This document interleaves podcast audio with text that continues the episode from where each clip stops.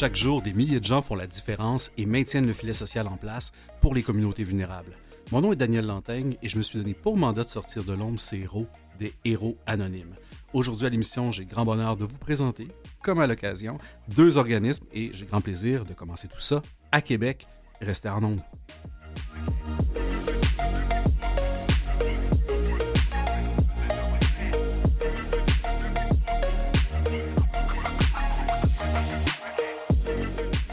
Alors, bienvenue encore une fois à l'émission Les Héros Anonymes. Toujours un plaisir d'être au micro de cette émission pour vous présenter les organismes qui font la différence et qui ne devraient surtout pas être anonymes. Pour commencer cette première partie de l'émission, on va le faire avec Donald de Gingras, qui est directeur général du réseau Patro. Bonjour, Donald Gingras. Bonjour, Daniel, ça va bien? Ça va très bien vous-même. Merci d'être là. Ben, ça me fait plaisir. Merci de l'invitation. Grand plaisir. Réseau Patro, euh, je connais. Je, je, connais votre nom, je connais un peu la région de Québec pour y avoir habité pendant un bon moment. Euh, mais en même temps, euh, je réalise que c'est peut-être pas clair pour tout le monde. Euh, c'est une fondation aussi, c'est un réseau. De quoi on parle exactement? Exact. Ben écoute, effectivement, que des fois que c'est pas pas clair.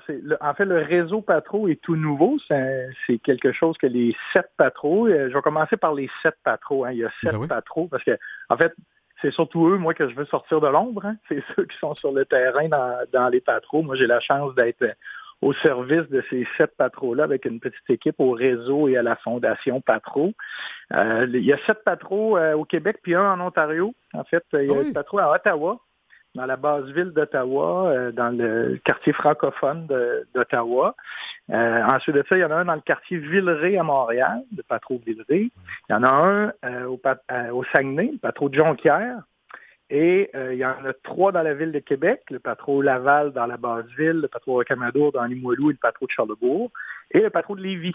Donc, c'est les sept patros qui, qui créent ce réseau, ce réseau patro-là. Fait que nous, le réseau, on est là pour supporter les sept patros qui, sont là depuis pas très longtemps, juste 160 ans. Ah, quand même, c'est tout récent. Je suis pas trop en retard. Moi qui pensais qu'il y en avait juste dans la région de Québec, je à Appalaches. Euh, ok, je suis pas trop en retard. juste de 160 ans, c'est parfait. c'est ça, exact. Donc, le réseau, nous, on est là pour supporter euh, les patros dans leur, euh, dans leur développement, dans leurs opérations. Euh, les patros ont été, ont été fondés par la même... Ce qui, ce qui a uni les patros très longtemps, c'est qu'ils ont été créés par la même communauté religieuse. À l'époque, hein, les, organisations relevaient des, des, communautés religieuses. Nous, c'était les religieux de Saint-Vincent-de-Paul. et les religieux se sont retirés là, dans, les, dans les dernières années, si bien que les patros, ont décidé de créer un réseau, euh, une petite OBNL qui vient supporter les patros dans quatre grands euh, piliers de, de, leur organisation, la culture, la main-d'œuvre, la notoriété, puis le financement. D'où le, rôle de la fondation Patro pour aider les patros dans leur financement. Donc, on a décidé de se, de se doter de cette euh, structure-là pour se supporter entre nous. Je comprends. Je comprends très bien. Fait que là, on comprend, il y a cette patrouille, il y a une structure qui vient évidemment supporter tout ça. Euh, maintenant, ça supporte quoi exactement au quotidien? Oui, c'est ça, hein, voilà. ça fait, ça mange en hiver. Oui, exact. c'est notre grand défi. Là. Euh, on a travaillé ça justement dans les dernières années parce que effectivement, on, on a réalisé que les patros, même si euh, il y a, ça fait 160 ans, sont encore, encore assez méconnus. Mm. Même à Québec, où est-ce qu'il y en a trois, plusieurs personnes connaissent le Patro pour diverses raisons.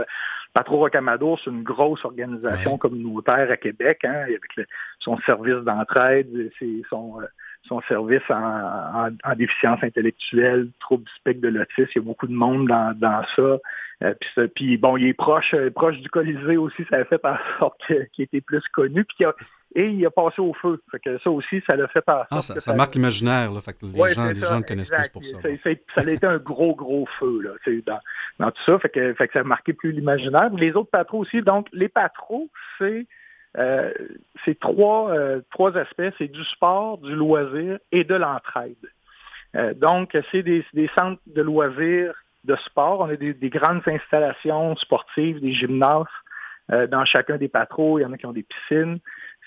Donc, c'est des activités variées de loisirs et d'entraide qui sont au cœur des, des quartiers où est-ce qu'ils ont été installés il y a maintenant 100, 100 ans à Lévis, puis dans la base ville de Québec, au-dessus de 100 ans. 75 ans cette année.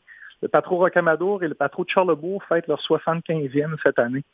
Euh, donc, euh, sont installés, sont ancrés dans leur, dans leur communauté pour être, pour répondre aux besoins des gens du, du milieu dans les trois, euh, les trois sphères que je vous ai dit. Je comprends. Je comprends beaucoup mieux maintenant. Merci parce que. Et, ben, puis, j'ajouterais une chose, ben Daniel, aussi, qui, parce que des fois, on, les, ceux qui connaissent les patrons pensent que c'est surtout pour les enfants, parce qu'on est, on est reconnu parce qu'on a des gros camps de jour l'été. Mais euh, les, les c'est des enfants, des adolescents, des familles, des adultes et des personnes, euh, des personnes aînées. Euh, qui, ont euh, dans les actifs. C'est multiservice et multigénérationnel. C'est aussi la beauté du milieu de vie du patron. Nous, on veut créer des milieux de vie. Puis, ben, on a, euh, c'est à la mode maintenant de créer des, des milieux de vie multigénérationnels. ben, nous, on le fait depuis une cinquantaine d'années. Ah ben quand même, quand même. Donc, ben, merci. Merci d'avoir mis la table parce que bon, quand je pense, quand je pensais déjà au patron, je pensais, je pensais que c'était exclusif à Québec. Bon, on a réglé cette question-là. Après ça, ben, je, pensais même juste à celui de Rocamadour, je vais vous avouer. Euh, puis pourtant, j'étais pas à Québec probablement dans, ces années d'incendie et tout ça, mais mais il y a un nom, il y a une, connaissance. Puis souvent, on connaît le nom, on réalise des organisations, on en reçoit quelques-unes ici à l'émission. On connaît le nom, mais après ça, qu'est-ce qui se passe à l'intérieur du building? Des fois, c'est un peu plus ambigu là, vous avez mis la table là-dessus, oui. ben et, puis, euh, tu as tout à fait raison. On est en, même nous, on est dans la démarche de la création du Patro, on est dans une démarche de revoir l'image de marque Patro, puis c'est un peu dans, ce, dans cet esprit-là de mieux faire connaître ce qu'on fait. Ben oui, parce qu'après ça, ben, si les gens connaissent mieux les services que vous offrez, ben, ceux, qui sont interpellés, qui veulent vous soutenir, ben, ils savent exactement pourquoi ils vous soutiennent. Puis ceux qui en ont besoin, ben, vont savoir qu'ils peuvent aller cogner à votre porte. Euh, exact, voilà. Certainement. vous, avez, vous avez mis trois pôles un peu, on appelle ça comme ça, loisirs, sport et entraide. Euh, est-ce que chaque patro offre à peu près la même gamme de services ou est vraiment, euh, je dirais, là, en, concordance avec les besoins de la communauté dans lesquels elle est installée? Est-ce qu'il y, a des variations d'une région à l'autre? Oui, absolument. en fait, c'est la, c'est, la couleur principale des patros. Quand on a créé le réseau patro, euh, on a même analysé à se fusionner les sept patros, puis on a décidé que c'est pas ça qu'on allait faire parce hmm. que justement la couleur locale était trop importante. Et la mobilisation locale est trop importante. Fait que chaque patro, c'est sept organisations autonomes avec son conseil d'administration bénévole, hein, comme, comme les autres organismes là, euh, organismes communautaires ou les OBNL. Euh, donc, chaque patro est autonome. Et effectivement, quand on dit on fait du sport, loisir, entraide, c'est les grands, les grands champs d'expertise qu'on essaie de, qu'on utilise pour euh, être plus concis dans l'explication de c'est quoi les patros. Mais là, comment ça se décline dans chacun des, dans chacune des, euh, des communautés, ben c'est différent. Effectivement, comme tu as dit, euh, on essaie de répondre aux besoins des, du milieu. Puis il y a des milieux que d'autres organismes communautaires qui sont là. Je prends l'exemple, je vais vous donner un exemple très rapide. Euh, au Patro Rocamadour, ils ont leur service d'entraide de Papa Trouland, par exemple, qu'ils font en plus d'avoir des activités de loisirs. Je prends au Patro Laval dans la Basse-Ville, ben, ils n'ont pas la Papa Troulante parce que juste à côté, il y a le service d'entraide Basse-Ville qui offre la Papa Troulante. Ah, on ne dédouble pas les, des, choses qui sont déjà faites. Là. Il y a déjà beaucoup d'organismes communautaires, fait qu'on essaie de ne pas se dédoubler de travailler en collaboration. Euh, donc, il y, y a des patros qui ont des travailleurs de rue dans d'autres, il n'y en a pas parce que c'est un autre organisme qui le fait. Puis, si je te demande dans les patros que je t'ai donnés, où est-ce qu'il y aurait des travailleurs de rue, tu me dirais lequel? Euh, mon Dieu. Là, à Québec, euh, probablement à Québec. Après ça, euh, sont sans... Eh non, c'est à Jonquière. À Jonquière. J'aurais pas été dans une région rue. Ben, en ben tout respect pour les gens de Jonquière. en région. en région. quand un gars de Montréal dit en région, ça, sonne toujours condescendant. Mais c'est pas ça. J'aurais pas été euh, si loin que ça. C'est pour ça que j'ai fait par exprès pour ben, poser merci, la question. Merci pour le piège. parce que parce que c'est justement une particularité qu'à Jonquière, ben, il n'y a pas d'autres organismes qui offrent ce travail de travail de rue.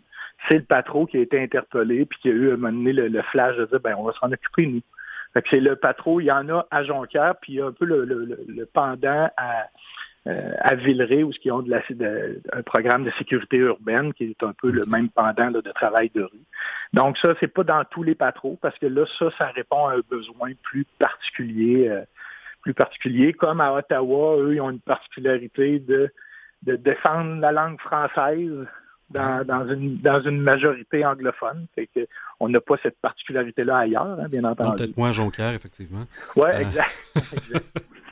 Ah, mais c'est super intéressant, puis c'est rassurant aussi pour les gens qui veulent, ben, qui veulent vous soutenir, parce que des fois, la question d'un. On va prendre un donateur, quelqu'un qui veut vous donner de l'argent, ben, la première question, c'est ben là, pourquoi je donnerais à vous plutôt qu'à un autre? Ben, ouais. ben justement, vous vous assurez de ne pas dédoubler l'offre de service, d'être complémentaire, puis qu'ensemble, avec les autres organismes de proximité, ben, vous fassiez un, ah, un genre de grand devenu... filet social. Là.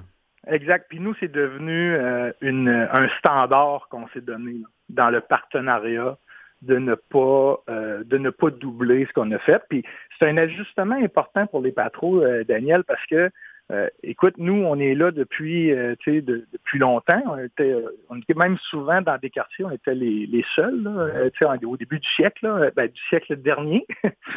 au début, je prends exemple le, le patron Laval qui était dans la base ville de Québec. Il n'y avait pas beaucoup d'autres organismes communautaires à l'époque, au début, dans les années 30, 40 les, les, les, organismes communautaires ont poussé dans les années 70-80.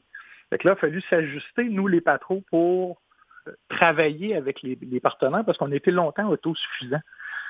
Pour nous, c'est devenu un standard dans nos réflexions de dire faut qu'on travaille en partenariat. On est chanceux, on est des grandes installations, on est souvent un, partenaire, euh, un, gros partenaire là, dans, les, dans les quartiers où est-ce qu'on est mais il faut qu'on travaille avec les gens parce qu'il y a plein d'autres organismes communautaires qui sont super bons dans ce qu'ils font.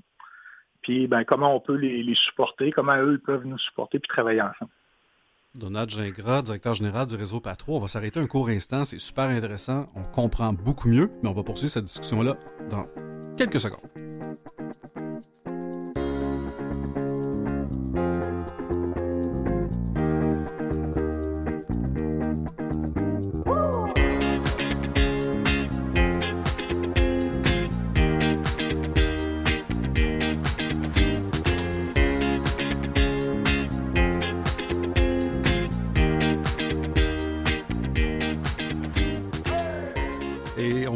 Ce bel échange avec euh, Donald Gingras, qui est directeur général du réseau Patro. Je vais vous dire jeune directeur général du réseau, parce que le réseau est jeune, mais ouais. euh, certainement pas novice dans l'univers des Patros. Euh, fait combien de temps que vous gravitez déjà autour de, de tout ça? Ah, ça, hey, ça c'est ton tour de me poser Est-ce que ça trahit l'âge? Écoute, Daniel, ça fait 40 ans. J'ai 56 ans. Euh, ben, ça fait plus de 40 ans, parce que j'ai commencé à aller au patro, j'avais 11 ans. Ah oui? Euh, oui, exact. Moi, je suis allé au patro Saint-Vincent-de-Paul, qui est, qui est fermé maintenant, qui était, c'est le, le, premier patro, lui, en 1865. Euh, il était dans la côte, la côte d'Abraham à Québec, euh, puis il a été démoli en, quand ils ont construit une autoroute en plein dedans. Ouais. ça, ça règle la question. Oui, ouais, fait, que le, fait que moi, j'étais là quand j'étais tout jeune. Après ça, j'ai été au patro Laval dans la base ville de Québec. Je suis un gars de Québec dans la base ville. Et euh, puis après ça, j'ai commencé à être animateur dans les, euh, au camp de jour, euh, coordonnateur durant l'hiver, directeur d'animation au Patro de Charlebourg. Je suis revenu directeur général de mon Patro, Patro Laval, pendant 13 ans. Puis là, ça fait 10 ans que je suis à la Fondation Patro, qui était la Fondation Père Raymond Bernier à l'époque, oui. qui est maintenant la Fondation Patro. Euh, et là, depuis, euh, on, a, on, on, porte ce projet-là de créer le réseau Patro depuis cinq ans. C'est les directions générales qui ont porté ce projet-là. Euh, on, appelait le, on appelait ça le projet Patro 2023 parce qu'on réfléchissait à ce qu'on voulait faire avec le, le, travailler ensemble les Patros. Puis ben, en 2023, on a créé le réseau Patro. Ben, bon anniversaire bientôt. Ben, ça, fait, ça fait pas longtemps, dans le fond. Là. Non, non, non, ça va, ça va faire un an au mois de juin. ah, bon. Ça s'en vient, ça s'en vient. Oui. ah, ben c'est une, une, excellente nouvelle. Euh, mais là, euh, on regarde les organismes communautaires, les organismes à non lucratifs. On, on, parle des fois que le taux de roulement est, au, est inférieur à deux ans. Là. Euh, oui. Vous, vous êtes, vous êtes comme un extraterrestre dans tout ça, avec plus de 40 ouais. ans dans la même organisation, j'ai goût de vous dire. C'est quoi, qu'est-ce qui, qu'est-ce qui fait en sorte que 40 ans plus tard, il y a encore des étoiles dans les yeux de, de Donald Gingras pour le réseau. Ah, ben c'est, écoute, la beauté d'être rendu à 56 ans, c'est de, c'est de réaliser de qu'est-ce qu'on se faisait dire que euh, ça prend, euh, faut, le, fondateur des Patros disait éducation, ton nom et patience, ça prend une génération avant de voir les fruits de ton, de ton mmh. travail. Ben moi, aujourd'hui, ce que je trouve extraordinaire, c'est que je vois des jeunes de 35, 40 ans que j'ai côtoyés quand ils étaient enfants, quand ils ont été animateurs au camp de jour, puis qu'aujourd'hui sont leaders dans leur, euh, dans leur milieu. Euh, j'ai eu la chance, moi, de faire le parcours de l'école d'entrepreneurship de Beauce. Ah puis euh, j'étais avec des, collègues entrepreneurs plus des entrepreneurs privés, alors que moi, j'étais un, un, des rares entrepreneurs sociaux qui étaient là. Et je leur disais, moi, mon usine, c'est je fabrique des bonnes personnes. Puis c'est ça pour moi un patron, c'est de prendre un jeune qui devient un adolescent, qui devient un jeune adulte responsable parce qu'on lui donne des responsabilités, qui, euh, qui, euh, qui devient un adulte, un parent, puis qui souvent, ça va être la personne qui va s'impliquer dans, dans sa collectivité parce qu'il y a eu cette piqûre-là au patron. Puis j'ai encore cette, j'ai encore cette fibre-là de permettre à ces jeunes-là de, devenir des adultes responsables, puis d'avoir aussi les, personnes âgées qui sortent de l'isolement parce qu'ils viennent au patron puis qui viennent contribuer bénévolement. Cet esprit-là m'anime encore. Moi, ça vient de la famille aussi, là, mais cet esprit-là m'anime encore de permettre à ces gens-là de vivre ça et de, se, de se déployer après dans la société. Wow. Euh, c'est impressionnant. Puis j'aime ça, l'idée de préparer des bonnes personnes, des bons citoyens, des gens qui seront engagés dans leur communauté puis qui contribueront, euh, contribueront certainement à la société. Puis vous le faites, euh, vous le faites grandement depuis toutes ces années-là. je vais vous dire, le réseau Patro et les Patros sont bien chanceux de vous avoir depuis tout ce temps-là. ce qui vous amène à avoir ben, un, certain, un certain recul d'une certaine façon parce que vous, vous avez vu l'évolution de tout ça. Je vais vous dire, entre entre, euh, entre les patros, il y, a, il y, a, pas loin de 40 ans, entre les patros de 2023. Euh, avez-vous vu des changements sociaux? Avez-vous vu des besoins qui ont émané, des enjeux de société qui, qui finalement n'étaient peut-être pas là? Euh, il y en a peut-être qui sont disparus, il y en a peut-être qui ont émergé. Qu'est-ce qui a changé dans toute cette période-là de l'histoire? il y en a beaucoup. Oui. en fait, ce que, ce, que, je regarde, c'est que malheureusement, la, pauvreté ne s'est pas estompée. il, y malheureusement, il y en a, il y a encore, fait qu'il y a encore des besoins de soutien et d'entraide. Fait que les patrons sont encore là dans l'accessibilité aux activités puis le soutien, mettons, dans les distributions alimentaires. Fait que ça, ça n'a pas changé. Euh, je dirais que pour les patrons, c'est clair que euh, on sait, euh, je vais utiliser le mot professionnalisé, hein, dans le sens que mmh. Euh, avant, euh, je dirais qu'il y avait peut-être plus de la gestion, euh, la gestion de ressources humaines qui était faite plus sous forme artisanale, que je vais appeler. mais on n'a pas le choix non plus là, de s'adapter, d'offrir des meilleures conditions, d'offrir des meilleurs environnements de travail, tout ça. Fait que ça, ça, ça a changé vraiment pour moi. C'est quelque chose qui a changé dans, dans les patros en termes de la qualité de, de, service qui, qui peut être qui peut être offert. Je, m'amusais beaucoup dans les patros, on avait de l'équipement tout un peu tout croche dans le temps, mais maintenant, ben, on est rendu ailleurs. Il y a, d'autres choses qui est à côté, fait qu'il faut offrir de quoi de mieux.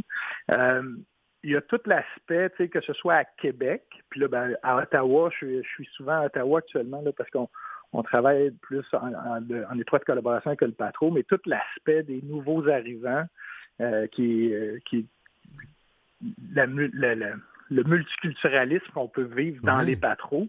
Euh, ça, ça tu sais, moi, quand j'allais au patro, euh, c'était assez blanc francophone. C'était quand, quand, moi j'étais jeune. Là, forcez pas mes préjugés sur Québec. Là.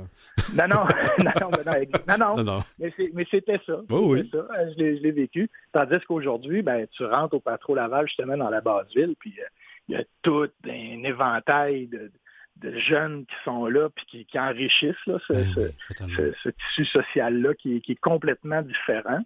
Et euh, puis je dirais l'évolution aussi, euh, les patrouilles ont évolué aussi en termes de euh, d'intergénérationnel. avant, c'était surtout pour les jeunes, surtout pour les, familles. Là, maintenant, il y a eu, dans les années 80, ben, il y a eu davantage les, personnes aînées qui ont, qui ont intégré les patrouilles, puis tout l'aspect aussi des, euh, des, gens, autant des adultes, des jeunes qui ont des besoins particuliers, pardon, en, déficience intellectuelle ou en trouble du spectre de l'autisme, qui sont aussi intégrés parfois dans nos activités ou qui ont des activités pour eux. dans ça. Fait que il y a cette évolution-là. Puis quand on dit, ben, les patros, on, essaye d'être. Je, dis qu'on est moderne depuis 160 ans parce qu'on s'adapte à chaque fois à toutes les toutes les époques qui qui nous ont qui dans lesquelles on a évolué. Puis parlant d'adaptation, euh, on n'en est pas pleinement sorti, mais il s'est passé quelque chose qui s'appelle la COVID il n'y a pas si longtemps. Euh, un de vos mandats, de, ce que j'entends, c'est de briser l'isolement. Euh, c'est probablement le truc qui a isolé le plus de monde, je pense aux aînés notamment. comment, on ne fera peut-être pas l'histoire de toute la COVID, mais comment aujourd'hui vous euh, vous avez réussi à resécuriser peut-être un peu tout ça après la COVID parce que ça a dû mettre une pression terrible. Ben, ça l'a mis une pression, euh, puis je te dirais que ce n'est pas euh, ce n'est pas totalement relancé. Hein. surtout mettons au niveau des au niveau des aînés, ça a été difficile au début. Au début, on a beaucoup de bénévolat qui se fait dans les patros, entre autres dans les distributions alimentaires. On avait une masse de bénévoles de 70 ans et plus qui, oh. du jour au lendemain, ben ils peuvent plus être là. Ben non, ils ont, euh, déserté par la force des, choses. J'ai des amis, là, tu sais, j'ai 56, euh, j'en ai maintenant des amis de 70, là. Puis euh, eux, des gens qui sont encore en forme, qui contribuaient, là, dans... et là, du jour au lendemain, c'est on dit, ben non, toi, tu restes chez toi, tu sais. Ça, ça a été dur pour ces gens-là, de, de, de se... c'est comme de se faire exclure de du champ de bataille, parce que les, distributions alimentaires, c'est quelque chose qui que nous, dans les patrons, toutes nos équipes de loisirs, le loisir étant arrêté, ben, nos équipes de loisirs se sont rabattues à venir remplacer les bénévoles. Nous, on a gardé notre monde à l'emploi pour que justement les qu'il n'y ait pas de bris de service dans les distributions alimentaires, parce que même certains patrons ont repris de la distribution alimentaire de d'autres organismes qui, eux, ne fonctionnaient qu'avec des bénévoles de 70 ans et plus. Hmm. Donc, euh, il y a des patrons qui ont dit, ben, OK, nos jeunes animateurs, nous, ben, on va les mettre euh, à profit. Ben ça, pendant la COVID, ça s'est joué comme ça. Mais après, le retour, c'est pas évident. C'est relancer les programmations. Les gens ont, les gens ont changé leur habitude, euh, donc de se réadapter. Mais s'il y a une chose, c'est que les gens avaient hâte de se revoir. Ça, c'est clair. oui, on, ça, on l'a constaté. Oh, constaté, mais ça a, dû, ça, a dû créer, euh, ça a dû créer quelque chose de très difficile auprès des aînés, notamment vos bénévoles. Euh, tout ce sens-là que donner leur bénévolat à leur vie, de contribuer, bon, finalement, à ce que tout le monde mange, mange décemment. Et puis là, ben, cette perte de sens-là, cet isolement-là, euh, ça, a dû, ça a dû être. Ben, ça, ça, a, comme été exacerbé. L'isolement a été exacerbé parce qu'en plus d'être isolé comme on l'était tous, tu sais, de, de, dire, ben OK, on reste un peu plus chez, chez soi. Mais c'est des gens qui, pour plusieurs, c'est des gens qui étaient déjà au combat, même quand il n'y a pas de la COVID.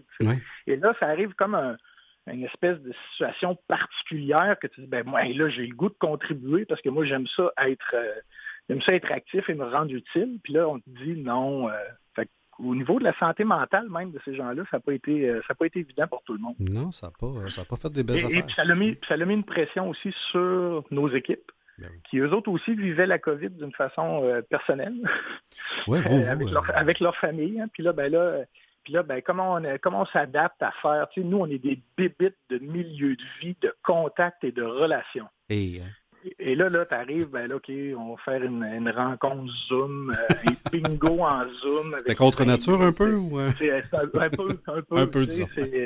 Fait que ça, ça, a été, ça a été pas facile, ça aussi, d'adaptation pour nos équipes. Puis, ben, puis celui qui parle en premier. Là. Commençons par lui, oui.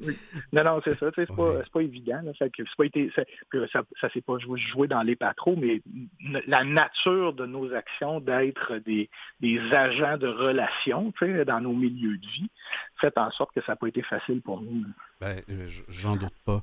Euh, j'en doute certainement pas, parce que alors que moi, j'ai pu télétravailler, ben, ben plusieurs de, vos gens, de vos équipes devaient être encore au front, évidemment, parce qu'avec les programmes sociaux et ce que vous offrez euh, à la communauté. Donc, donc non, ça n'a pas dû être évident. Puis c'est pas, comme vous l'avez dit, là, on n'a pas pleinement tourné la page là-dessus. Non, on n'a pas encore. Non, effectivement les gens qui nous entendent probablement, qui, euh, qui sont curieux, qui veulent en apprendre plus, peut-être sur l'ensemble des différents services offerts dans leur patro. Je pense que le site patro.ca, c'est une bonne porte d'entrée. Exact, c'est la bonne porte d'entrée. Tous les euh, ça amène sur tous les sites, euh, sur tous les sites des patros. Hein.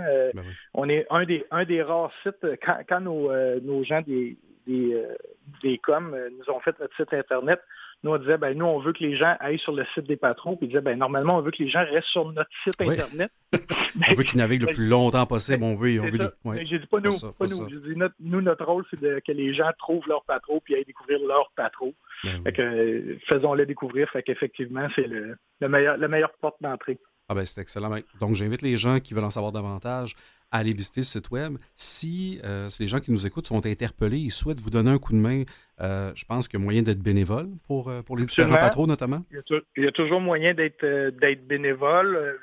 On peut, sur ce site-là, il y a il y a des adresses courriels où il y a, une place pour, euh, pour euh, entrer des commentaires ou faire euh, rentrer en communication avec nous. S'il y a des gens qui sont intéressés, ils peuvent le faire. Nous, on les mettra en contact avec le, le, patron le plus proche, le plus proche de chez eux et avec leur intérêt de ce qu'ils veulent, de ce qu'ils veulent faire.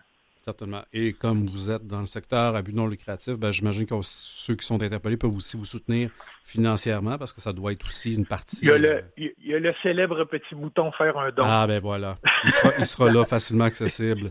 en euh, fait, il, est toujours très accessible à droite en haut de l'écran. Parfait. Ne le manquez pas. Euh, alors, je pense que l'appel est lancé. Effectivement, Daniel, merci parce que euh, effectivement, tu sais, les patros, on, est, on a un financement de base autour de 25% des villes et du gouvernement. Le reste, ben, c'est des revenus autogénérés par la philanthropie, par des projets ponctuels et par des, des actions qu'on fait de plus de, de, services qu'on rend puis qu'on se fait payer pour. Donc, c'est c'est un peu le modèle de financement. Fait que le soutien des gens est important, bien entendu. Bien, certainement. En tout cas, je, souhaite que l'appel soit entendu. Donald Gingras, c'était un très, très grand plaisir de vous avoir avec nous. Euh, merci beaucoup. Vous êtes directeur général du réseau Patro. Je vous souhaite le meilleur des succès pour la suite. Puis je suis euh, extrêmement heureux de savoir que le réseau Patro ben, vous a à bord euh, depuis plusieurs années, ben, depuis bientôt un an pour le réseau, mais l'ensemble des organisations. Merci. Ben, merci beaucoup. Merci de l'invitation. Grand plaisir. Ben, évidemment, le temps passe très vite. Vous le savez, on a déjà terminé la première partie de l'émission. On se retrouve dans quelques instants pour visiter, pas pour visiter, mais pour rencontrer plutôt un autre héros anonyme. Reste à l'écoute.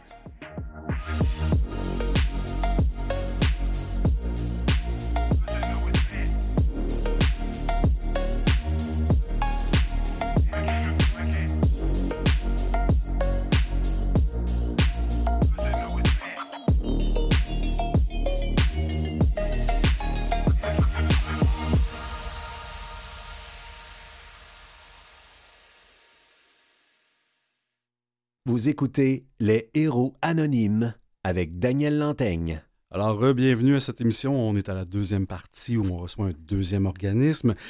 Et on en a choisi un qui m'apparaît fort intéressant, que je ne connais pas. Alors, on va le découvrir ensemble. Ça, c'est toujours des grands, des grands moments de bonheur. Et cet organisme-là, s'appelle Préma Québec.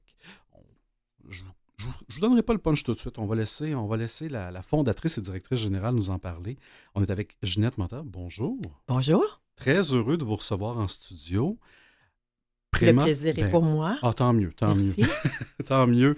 Euh, Préma Québec est une organisation que je ne connaissais pas et peut-être parce que sa mission, euh, ben, je ne suis pas né dans ces conditions-là, euh, mais en même temps, je réalise que ça peut toucher beaucoup de familles, beaucoup de gens. Et puis là, j'ai goût de me taire pour vous laisser présenter l'organisme. Qu'est-ce que c'est? Avec grand plaisir. Préma Québec, c'est un organisme de charité donc, euh, ça, ça ne, ce n'est pas une association de parents, ça regroupe tous les gens qui ont la cause à cœur. OK.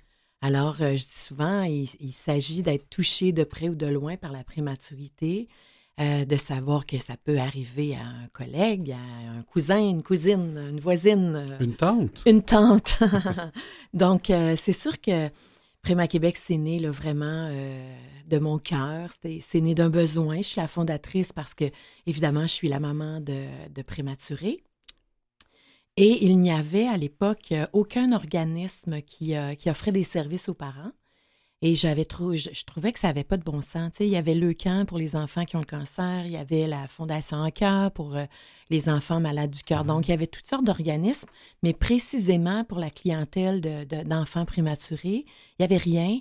Et euh, à l'époque, je m'étais bien promis un jour de, faire une différence. Donc euh, voilà. Vous Préma... vos promesses, c'est ce, que je retiens. Préma Québec est né en 2003, donc on a 20 ans cette année. En février, justement, là, on a célébré nos, 20, nos 20 belles années. Wow. en souhaitant continuer encore euh, au moins 100 ans. Ben, minimum. Minimum, certainement. Euh, bon, Préma Québec, on a compris, enfant prématuré, né prématurément. Pour moi qui n'est pas vite vite, c'est quoi un enfant né prématurément? Est-ce que c'est un nombre de semaines avant, la, avant le terme? Euh, Absolument. je connais pas absolument. Alors, une grossesse euh, à terme, c'est 40 semaines. On va considérer, on va être calculé comme un enfant prématuré si le bébé arrive avant 37 semaines. Donc, à 37, 38, 39, c'est un bébé à terme. Donc, avant 37 semaines, aujourd'hui, maintenant au monde, Ouais. les bébés, c'est entre 24 et 36 euh, semaines. qu'on 24, c'est, c'est- ça me semble tôt, un peu. c'est assez tôt, Oui, quand hein. même, quatre mois d'avance. hein. On corrige, entre guillemets, l'âge, dans le sens où de 24 à 40, il y a 16 semaines. Donc, on peut arriver 16 semaines d'avance. Certains Mm. bébés naissent même à 23 semaines. Euh, tout dépend de la condition dans laquelle ils arrivent. Euh, puis, je, je compare ça pour, euh, pour le grand public, souvent un accident de voiture. Alors, on pourrait tous les deux être dans la même voiture. On pourrait avoir un accident à 50 km/h, puis on pourrait avoir un accident à 120 km/h. Euh, la suite des choses n'est pas la même. Donc, euh, la prématurité aussi a, a ses enjeux. Tout dépend au moment où. euh, mais on peut aussi naître à 33 semaines dans des conditions difficiles, être malchanceux, comme Ah un oui. accident. Ou, ou comme une naissance à terme qui pourrait arriver avec de la malchance aussi Absolument. également, mais j'imagine qu'on augmente les facteurs de risque plus la naissance elle est, elle est tôt. Plus, l'accident euh, arrive Ça vite, fort, ouais. plus ça frappe fort, plus le défi est grand. Ben, je le comprends. Bon. Euh, donc, déjà, un tant mieux. Il existe une ressource, euh, Préma Québec, qui est là depuis, depuis maintenant 20 ans. Euh, ça, c'est extraordinaire. Et là, ben, on comprend que les services, ils se tournent vers un peu les parents, j'imagine, dans ce contexte-là. On a une seule mission. Préma Québec, une seule mission, améliorer la qualité de vie des enfants prématurés et leurs familles. Qu'est-ce qu'on peut faire pour que le bébé prématuré, tout particulièrement pendant son hospitalisation, qu'est-ce qu'on peut faire de mieux pour lui? Donc, Préma Québec travaille avec les équipes soignantes, donne, euh, offre de la formation aux équipes soignantes partout au Québec. La prématurité et les unités néonatales sont séparées, hein, sont divisées. Euh, donc, il y a des unités qui offrent des, euh, des soins intensifs au bébé, puis il y a des unités qui, qui offrent des soins intermédiaires. Donc, un bébé à 24 semaines, 26 semaines, donc en bas de 32 semaines, doit absolument être dans l'une des six unités néonatales au Québec qui offrent des services aux grands prématurés. Donc, on appelle ça un centre tertiaire, on va appeler ça un centre de soins intensifs. Bon, il y a, il y a quatre unités sur l'île de Montréal et il y a une unité à Sherbrooke, une unité à Québec. Quatre unités à Montréal, permettez-moi. Ouais. Hôpital Maisonneuve-Rosemont. Hôpital Général Juif, Hôpital Sainte-Justine, Hôpital de Montréal pour enfants. Alors, si un bébé vient au monde à, disons comme ça à tout hasard, à Rouen-Noranda, avant 32 semaines, ou un bébé qui arriverait après 32 semaines avec un besoin de soins intensifs, il doit absolument être pris en charge par un néonatologiste, qui est un pédiatre surspécialisé auprès des nouveau-nés malades. Nouveau-nés à terme ou prématurés, mais des nouveau-nés qui, ont des, qui ont des besoins euh, particuliers. Donc, ce bébé-là qui, a- qui arrive à, qui va naître à Rouen-Noranda va être automatiquement transféré dans l'un des six centres de soins intensifs. Et là, on voit- vie. euh, Mais c'est surtout Ouais. que la famille doit suivre. ben, évidemment. On ouais. réclame, euh, Préma Québec, on veut que les parents soient au chevet de leur bébé. On sait qu'un bébé dont les parents sont au chevet va guérir 30% plus vite. Wow. C'est pas rien, là. La chaleur humaine, le lien d'attachement, le lait maternel, la présence des parents, entendre la voix de ses parents, tout ça, on le sait, c'est documenté, Ben oui. que le bébé va aller mieux parce qu'il se sent aimé. Hmm. C'est fou, hein? C'est, quand même. C'est fort. C'est très, très fort. C'est beau, la nature, malgré tout. Exactement. Des fois, c'est challengeant, mais c'est beau. Ouais. Euh, c'est beau. Alors, alors ben, votre mission, euh, effectivement, elle est claire. Je trouve ça intéressant et, et très, très intéressant, même, je dirais, parce que, bon, vous êtes là pour, évidemment, dans votre mission, le bébé, la famille, mais au-delà de tout ça, vous, euh, vous outillez, en tout cas, vous, vous soutenez aussi les professionnels. Absolument. Euh, il y a ce volet-là aussi qui, qui clairement démontre que sans Préma Québec, il y aurait peut-être un vide ou moins d'informations, moins de connaissances. Ben, c'est sûr qu'il y a, y y de la formation. là. Les unités se forment, offrent de la formation à leur personnel. Mais il y, avait comme un petit trou, ou il y a parfois un petit trou, dans le sens où le, le personnel qui est encore toujours Rouen-Noranda comme ça, à tout hasard, à tout hasard. donc, euh, le personnel à l'unité de Rouen-Noranda qui voudrait venir euh, être formé dans un grand centre, disons Montréal, parce que c'est le plus près, même si c'est à 150 km. près, euh, Oui, est relatif, oui, voilà. Donc, euh, le personnel, ben, on va envoyer une infirmière, on va envoyer une nutritionniste. Ben on n'enverra pas l'équipe au complet, c'est bien sûr.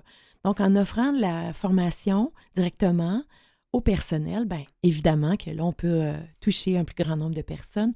Il n'y a pas de professionnel de la santé qui se dit euh, un matin, hey, moi, là, je vais m'arranger pour être le moins efficace possible, le moins bon possible. Moi, je me formerai jamais. Moi, mes patients m'intéressent pas. Il n'y a personne qui fait ça.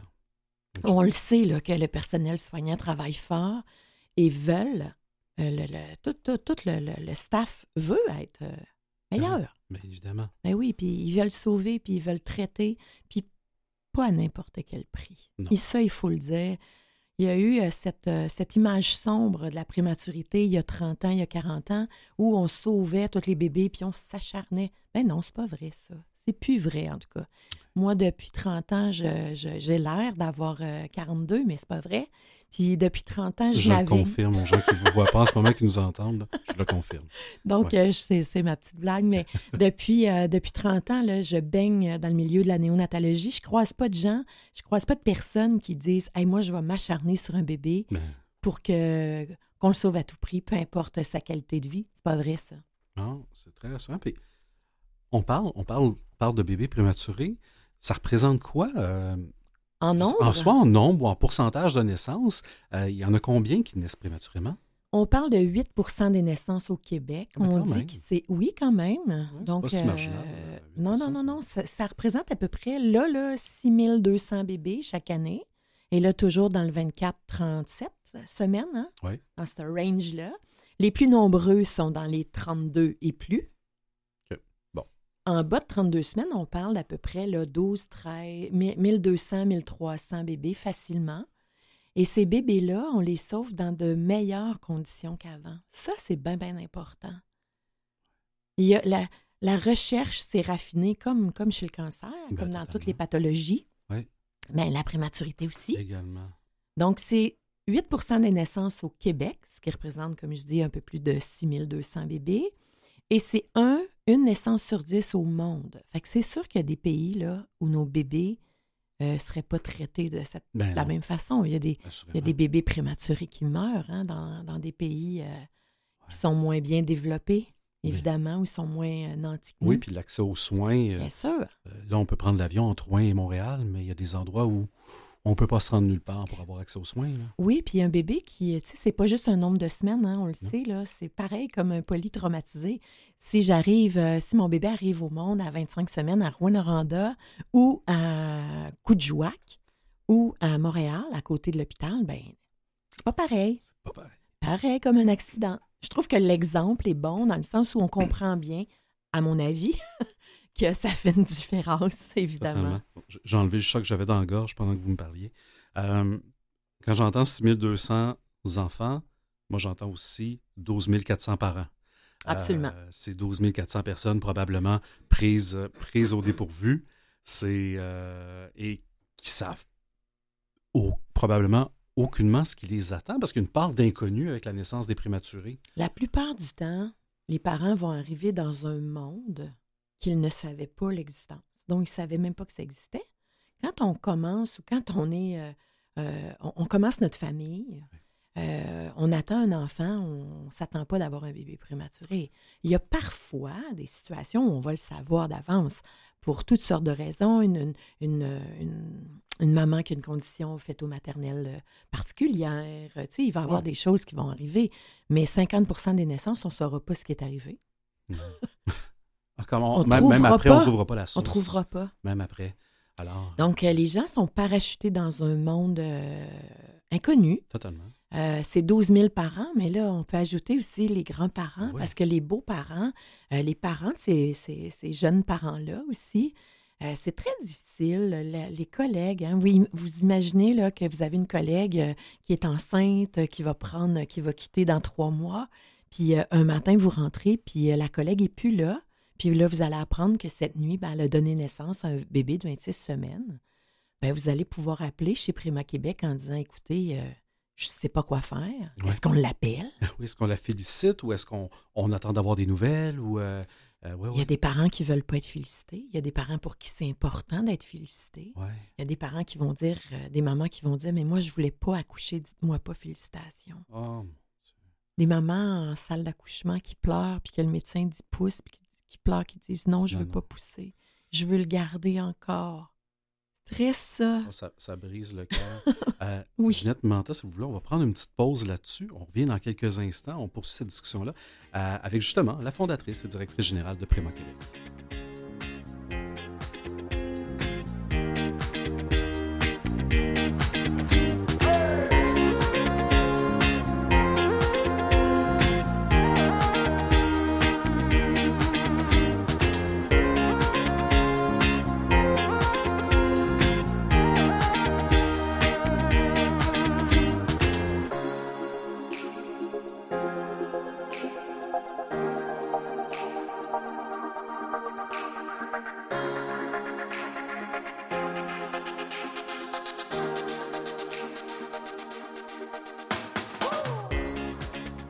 Retour à l'émission Les Héros Anonymes. On est avec Ginette Manta, qui est fondatrice et directrice générale de Prima Québec, un organisme qui fête ses 20 ans, ben, qui vient de fêter ses 20 ans cette année.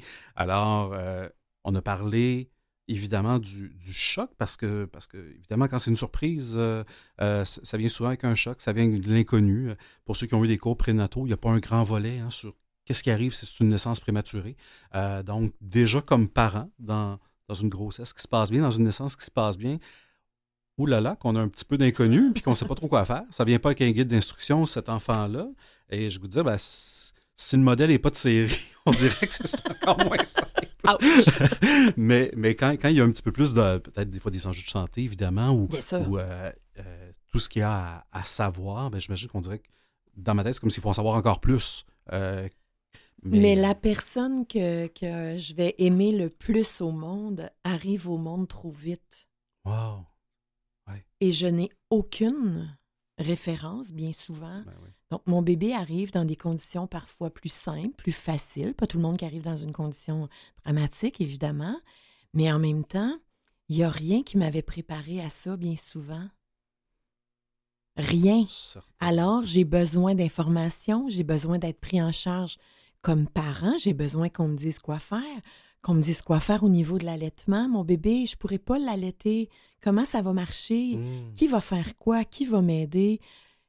Tout ça s'est amélioré de 3000% dans les derniers 30-40 ans. Mais quand même, Quand même. quand moi, ça m'arrive, c'est la première fois que ça m'arrive. Ben voilà. Et si je suis chanceuse, ça va être la seule fois que ça va m'arriver. Parce que des gens qui en ont deux euh, prématurés, ça arrive aussi. Ouais. Puis il y a des gens pour qui ça va être l'histoire d'une grossesse parmi trois naissances. Il va en avoir un dans le milieu, un à la fin, un au début. On ne le saura pas toujours. Fait qu'il faut euh, en parler beaucoup. Il faut dire que c'est important, que Prima Québec est là pour les familles, pour les collègues, pour les parents, pour l'équipe soignante. Et c'est ensemble qu'on améliore la qualité de vie des enfants prématurés. On a besoin de partenaires financiers. On a besoin toujours, on est toujours à la recherche, hein, comme, euh, comme tous les organismes de charité, on est toujours à la recherche de partenaires, de donateurs. Ah oui. On veut offrir des services. Donc, les, parmi nos services, il y a de l'aide financière pour les parents. Il y a aussi d'améliorer et d'aménager des salons ou des endroits dans les unités, euh, faciliter la présence des parents aussi, donc avec euh, toutes sortes de services. On a de la massothérapie, tiens, c'en est un exemple.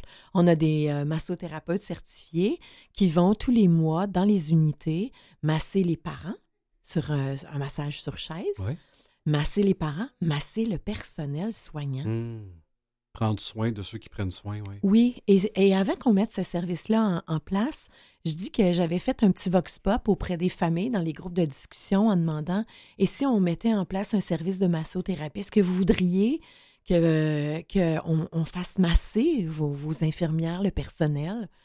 Et tout le monde peut se faire masser, pas juste l'infirmière, l'inhalothérapeute, la nutritionniste, l'ergothérapeute, euh, la personne à la salubrité, la commis à l'accueil. c'est tout le monde ensemble hein, qu'on va offrir mieux. Donc, si on garde toujours euh, juste, juste une, une sorte, ça marche pas. Non, Il faut non. que tout le monde dise Hey, on va faire une différence aujourd'hui. Et c'est comme ça qu'on va améliorer le sort et la vie, l'avenir de nos enfants prématurés. Parce que nos bébés prématurés vont très, très bien maintenant. Ben oui. Vous en croisez dans la rue, vous ne le savez pas. Il y en a peut-être ici, en studio, puis vous ne le savez pas. Hein, on ne se donne pas la main en disant Hey, bonjour, moi je suis un enfant à terme. Non, non. Ben, en tout cas, ça m'est pas, ça m'est pas arrivé. Euh, euh, je serais peut-être mieux outillé la prochaine fois si ça m'arrive, mais effectivement, ça. et, et tout le concept de dire que ça prend un village pour élever un enfant, ben, je pense que vous l'avez. C'est encore plus vrai vous pour. l'avez euh, embrassé ce concept-là pleinement. oui. Vous avez parlé, bon, massothérapie, soutien financier, vous avez parlé de groupe de discussion. Et vous avez aussi dit, euh, avant qu'on prenne une petite pause, euh, si votre collègue vient de donner naissance, vous pouvez nous appeler. Bien sûr. Donc, je comprends qu'il y a une, il y a une ligne ou un service d'écoute aussi qui est. Absolument, absolument. Donc, on a des intervenants qui travaillent tout particulièrement auprès des parents. Ce sont des intervenants et des parents d'enfants prématurés. Parce que c'est ça aussi qui est, euh, Hmm. qui est génial. Je dis souvent la blague, qui n'est pas vraiment une blague évidemment, mais je dis souvent que les alcooliques anonymes ont compris ça, hein? S'aider entre Par nous. repos, oui. Oui, exactement. Donc, euh, les gens qui font de l'écoute téléphonique sont des intervenants formés, sont des travailleurs sociaux, très souvent, des psychothérapeutes, peu importe le, le- le- le- le professionnel, mais ils sont aussi tombés dans la soupe. Ouais. Parce que ça, ça va faire une différence. Ben ça, c'est sûr. C'est sûr que de se savoir entendu par quelqu'un qui n'a pas juste lu la réalité dans un livre, mais qui l'a expérimenté. Oui, je ne l'ai pas appris, je l'ai vécu. Voilà. C'est ce qu'on dit toujours. Ah, ben ça, ça fait, ça fait énormément de sens ce que vous dites là. Euh, les gens, euh, les familles que vous soutenez, comment ils arrivent dans votre radar? Est-ce que c'est l'hôpital qui les met en contact avec vous? Euh, comment, comment tout ça, ce beau maillage-là se crée finalement? Il doit y avoir différentes portes d'entrée. Absolument. Donc, toutes les unités néonatales, euh, évidemment, là, il y a de l'affichage, des dépliants qui sont remis aux familles. On est présent aussi physiquement dans les unités, tout particulièrement dans les soins intensifs, donc dans les six unités dont je Ouais. parlais un peu plus tôt. Donc, on est présent physiquement et on offre euh, des services partout en province. Ce sont les mêmes services euh, qui sont à peu près le partagés euh, partout également dans les 18 unités. Donc, 12 unités au Québec qui offrent des soins intermédiaires, donc aux plus vieux bébés de 32 semaines et plus, et 6 unités pour euh, les soins intensifs, comme je disais un peu plus tôt. Donc, c'est quand même beaucoup, beaucoup de personnel qui sont touchés. Donc, la cause doit être connue. On le sait tous un peu ce que c'est, la prématurité, mais très peu. Donc, euh, il y a beaucoup d'éducation, il y a beaucoup de sensibilisation à faire aussi auprès de la population, auprès des élus, auprès des décideurs. Dans, il, il y a quelque chose d'important là, dans tout ça, de dire aux gens que ça vaut la peine de travailler fort. Nos bébés prématurés vont bien, ils s'en sortent sans séquelles. Et pour ceux qui ont des séquelles ou des défis, ben, on veut être là aussi. Il faut qu'il y ait des cliniques de suivi néonatal qui vérifient euh, des choses précises, là, des, des, des- des conditions particulières pour Ouais. certains bébés. Puis on veut que ces bébés-là grandissent en santé. Tellement, tellement. Euh, quand je suis allé visiter votre site web, qui, qui est très, qui a beaucoup de ressources, qui, est- qui est très intéressant, euh, on a parlé des parents, on a parlé de, bon, euh, des grands-parents aussi, mais des fois, ces enfants-là ont aussi un frère ou une sœur plus grand qui les Hmm. attend. Bien sûr. Euh, ça doit, ça doit aussi, bon, déjà, déjà on ne sait jamais comment va réagir le grand frère ou la grande sœur. Il doit aussi avoir une part, j'imagine, un peu de sensibilisation par fonction de l'âge de l'enfant, évidemment, par rapport à, comment, comment gérer tout ça, la surprise, la nouvelle, comment ça, comment ça finalement, bébé qui était censé être un cadeau pour, pour X mois est un cadeau que je reçois puis qu'on déballe plus tôt. Euh, comment on les accompagne, ces enfants-là, de la fratrie? Moi, je trouve que la fratrie sont souvent les grands oubliés dans cette histoire-là. On va beaucoup parler de, du bébé, Oui. de la maman. Euh, le papa, on dirait qu'on n'en parle pas suffisamment, malheureusement. il Oh, il est tellement pas accessoire.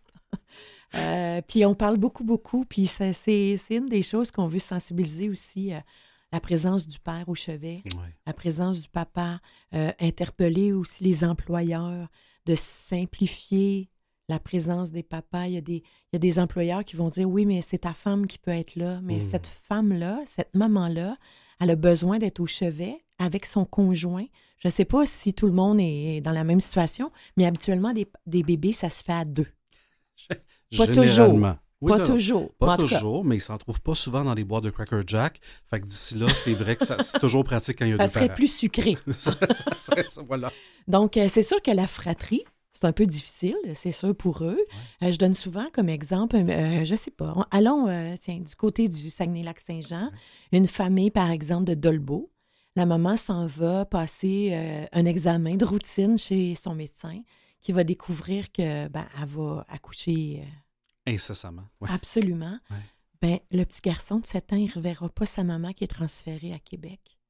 Et lui, on va lui demander de continuer d'aller à l'école, faire comme si de rien n'était, puis d'être fort. Oh.